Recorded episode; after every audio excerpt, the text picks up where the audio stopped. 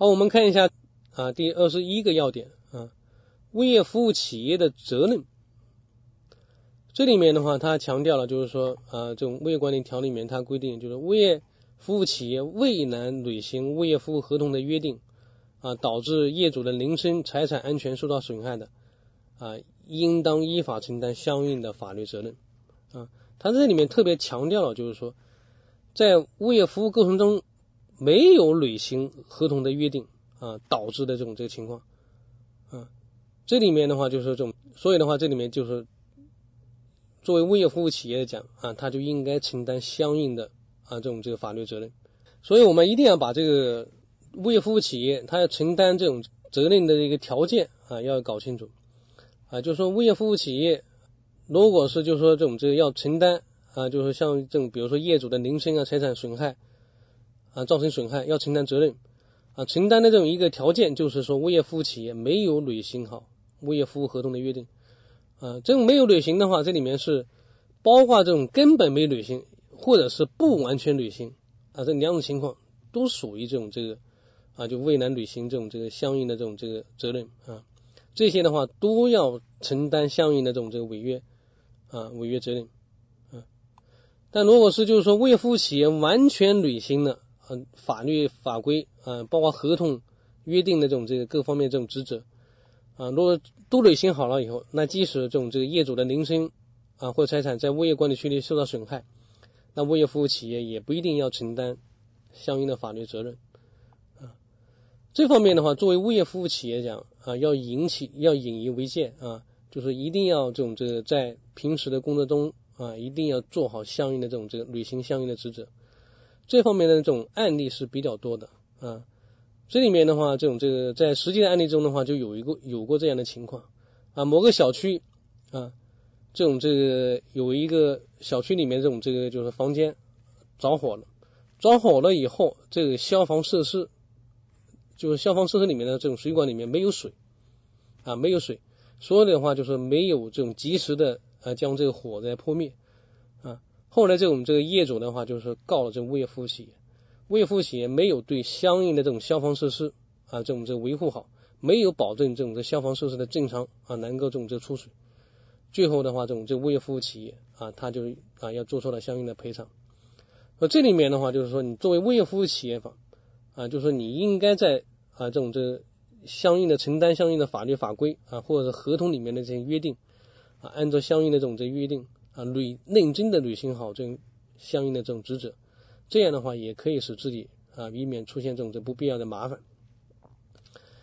好，这是有关这种这个啊第三节的内容啊，就物业服务合同的这种这个内容啊。下面的话，我们看一下这种这第四节啊，第四节的话叫物业的使用与维护啊。这一节的这种这个要求，就是我们看考试的这种基本要求啊，要求掌握的内容的话，它包括有物业使用维护的相关规定。啊，还有一个的话就是了解的内容啊，就有关利用物业共用部位啊、共用设施设备进行经营管理活动的相关规定。这部分内容的话，这种这个就第四节这部分内容的话，这种这个一零年的话，它是考了一个单选题和一个多选题啊，有三分。一一年考的话，它只考了一个多选题啊，两分啊。这一节的内容的话，并不太多啊，它只有这种这三个。要点啊，三个要点啊，内容的话相对比较少，但是注意一下这个这个应该讲还是比较重要啊，特别是就是说这种这个有关物业使用的维护和相关的法律规范啊，这个还是比较重要。好，我们看一下这种这个第二十二个要点啊，第二十二个要点就是有关物业使用和维护的相关法律规范。这里面的话，我们看一下这种这个各方面主体。啊，各方面主体就是可能是业主啊、业主大会啊，或者是物业服务企业啊，在使用和维护物业时候要啊，它有相应的这种规范。我们看第一条，呃，就是公共建筑和共用设施啊，共用设施它的规划用途不能够甚至的改变啊，它就是这种规划的用途不能够甚至的改变。所以物业管理区里面那些公共建筑和公司的话，它是按规划建设的啊。它是呃满足这种这个业主的正常的生产的生活所必须的啊，所以这里面的话，这种这个无论业主大会、业主委员会、业主啊都不能够甚至改变物业管理区域里啊，按照这种规划建设的这种这个一些公共建筑啊和公用设施设备的用途啊，就是说这里面注意几个主体啊，不管是业主大会也好啊，业主委员会也好，或者是业主或物业服务企业，都不能够擅自改变。这里面的话就是说这种相应的这种原来规划设计，它这里面都是啊要符合这种这个呃一些这种这个实际的这种刻画情呃这种客观的这种情况。啊，如果是这种这个改变了一些相应的规划的话，你可能影响一些啊，就是这种说会影响城市的这种这个规划的这种这个有序进行啊，也可能会对公共利益的话造成侵害。嗯，像有一些这种这小区的话，很多物业服务企业啊，他想这种这个啊增加一些这种这个物业管理用房啊，他把一些这个绿地或者一些这种空的场地啊盖一些这种这临时的这种这房屋啊，像这些的话，它都是违反相应的这种这个。啊，规划建设的啊，所以就是说，不管是业主大会也好，业主委员会也好啊，或业主为服务企业，都不能够擅自改变。但如果是确实要改变啊，就确实要改变这种公共建筑或公共设施的这种这用途的情况，那么当事人必须依照法律的这种程序，通过向规划部门提出申请啊，经规划部门批准以后，方可以实施。啊，有些这种这，比如说有些这种小区，它的这种出入口啊，出入口的这种位置不对，或者是说这种这出入啊位置不够，他想在有些地方的话，这新增加一个这种这个出入口，像这样的话，他就是当事人啊，不管你是业主大会也好，或者是物业服务企业也好，应该向规划部门去提出申请啊，经规划部门这种批准以后才可以实施。第二的话就是这种这个物业管理区域内的道路。和场地啊，不得政治的不不能够擅自的这种占用和挖掘啊。这里面的话，注意两种情况，一个是就是说业主他要这种这个需要这种挖掘或占用的情况应该怎么做，还有一个的话就是物业服务企业啊，他要这种这个占用啊这个挖掘的时候应该怎么去做啊。这边注意啊，如果是业主的话，因为维修物业或者是公共利益的这种需要啊，所以确实要这种占用挖掘道路的。那么就是要经得业主委员会和物业服务企业的同意，你才可以去实施。如果物业服务企业啊需要这种维修物业或者是这种公共利益的需要，需要临时占用啊挖掘道路，那么也必须要经得业主委员会的同意啊。不管是哪一方啊，这种这临时占用挖掘道路都应该啊恢复原状啊，在限期里面这种这个恢复原状。第三的话就是说一些公用事业单位。应当履行相应的这种管线、设施、设备的维修责任啊，就这些供水、供电，还有一些通讯这些这种这单位，应当承担就是这些物业管理区域里面啊，你相对应的这种这个就是一些管线或设施设备啊，你供电的这种电线管线，那么你供电部门就应该承担维护的这种责任啊，你有线电视啊，这里面的话就是你这些这有线电视的一些管线，那作为一些有线电视的一些单位，那你要承担相应的这种啊这种这个维修养护的这种责任啊。如果这些单位需要在这种这个临时占用挖掘道路的啊，也应该及时的恢复原状啊，也应该这种这个恢复原状。我们举一个例题啊，如果物业服务企业因为维修物业或公利业需要临时占用和挖掘道路场地的时候，必须经的什么部门的同意？这里面的话是有啊房地的主管部门、业主大会、业主委员会和居民委员会啊，这里面显然应该选这种业主委员会啊。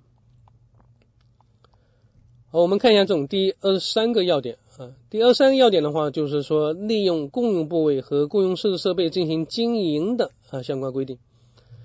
这个物业管理条例啊，它里面也有相关的规定啊。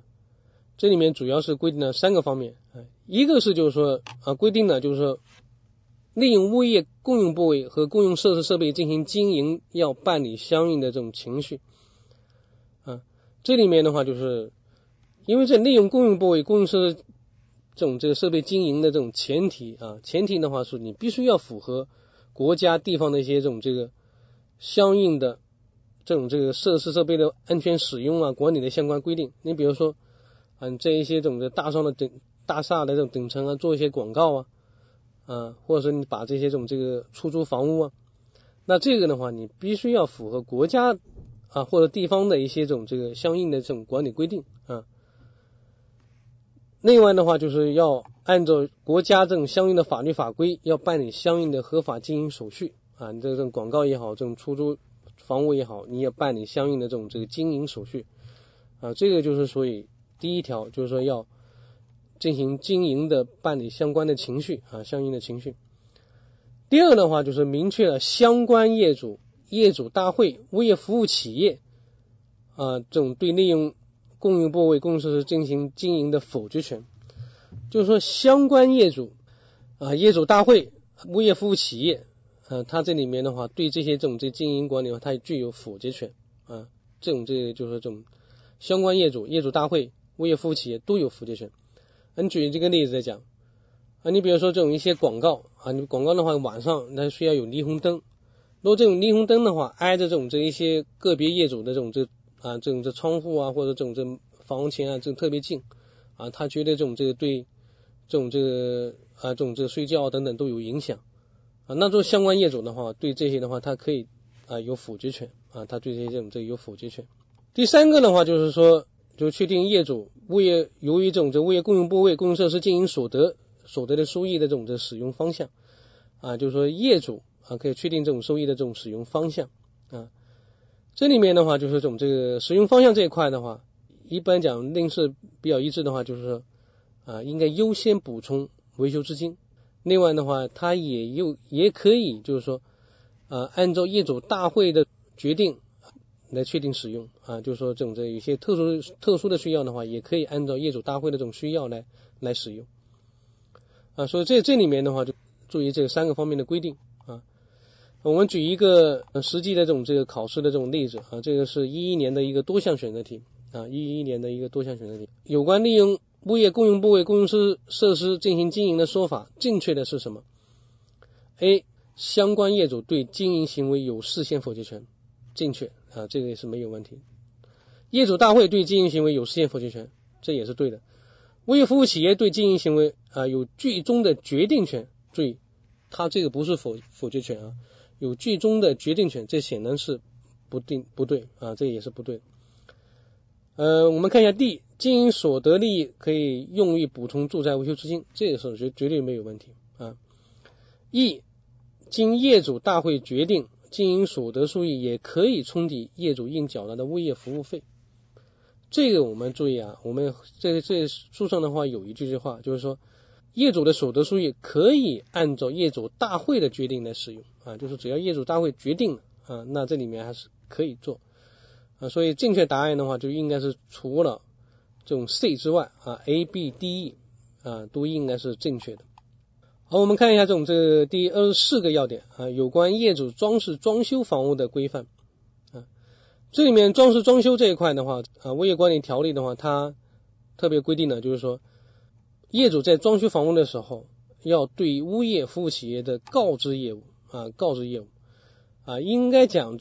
业主这种装饰装修房屋的时候啊，他会会产生很多一些这种这不不不好的影响啊，就包括一个是就是说破坏一些这种这个呃这种房屋的这种构造啊，另外的话就是比如一些噪音啊等等啊，或者是一些这种这装修垃圾啊等等，说针对这个情况的话。呃，这种这物业管理条例规定的，就是说业主在装修房屋的时候，一定要事先告知物业服务企业啊。另外的话，就是反过来讲啊，这物业服务企业在知道业主要装修的时候，那么就应该将有关装修时要注意的问题、有关禁止的行为，要告知给业主啊。就是这种这种这种情况，就两个方面，一个是就业主啊，就是在装修前要告知物业服务企业啊，那物业服务企业知道以后应该。啊，物业服务企业不管什么渠道啊，知道这种业主要装修，那就是装修，那么物业服务企业应该把相应的装修的禁止行为和注意事项要告知给业主啊，就是注意这两个方面。看一下相应的这种这个啊题目啊，这是一零年的啊第十七套题啊，有关物业使用和维护的说法啊，错误的是什么？A. 供水供电供气单位应当依法承担物业管理区内相关管线和设施设备的维修养护，这个是没有问题。B. 业主在需要装饰装修房屋的，应当事先告知物业服务企啊，这个也是正确的。C. 业主在住宅室内装修活动时，可以扩大承重墙上原有的门窗尺寸。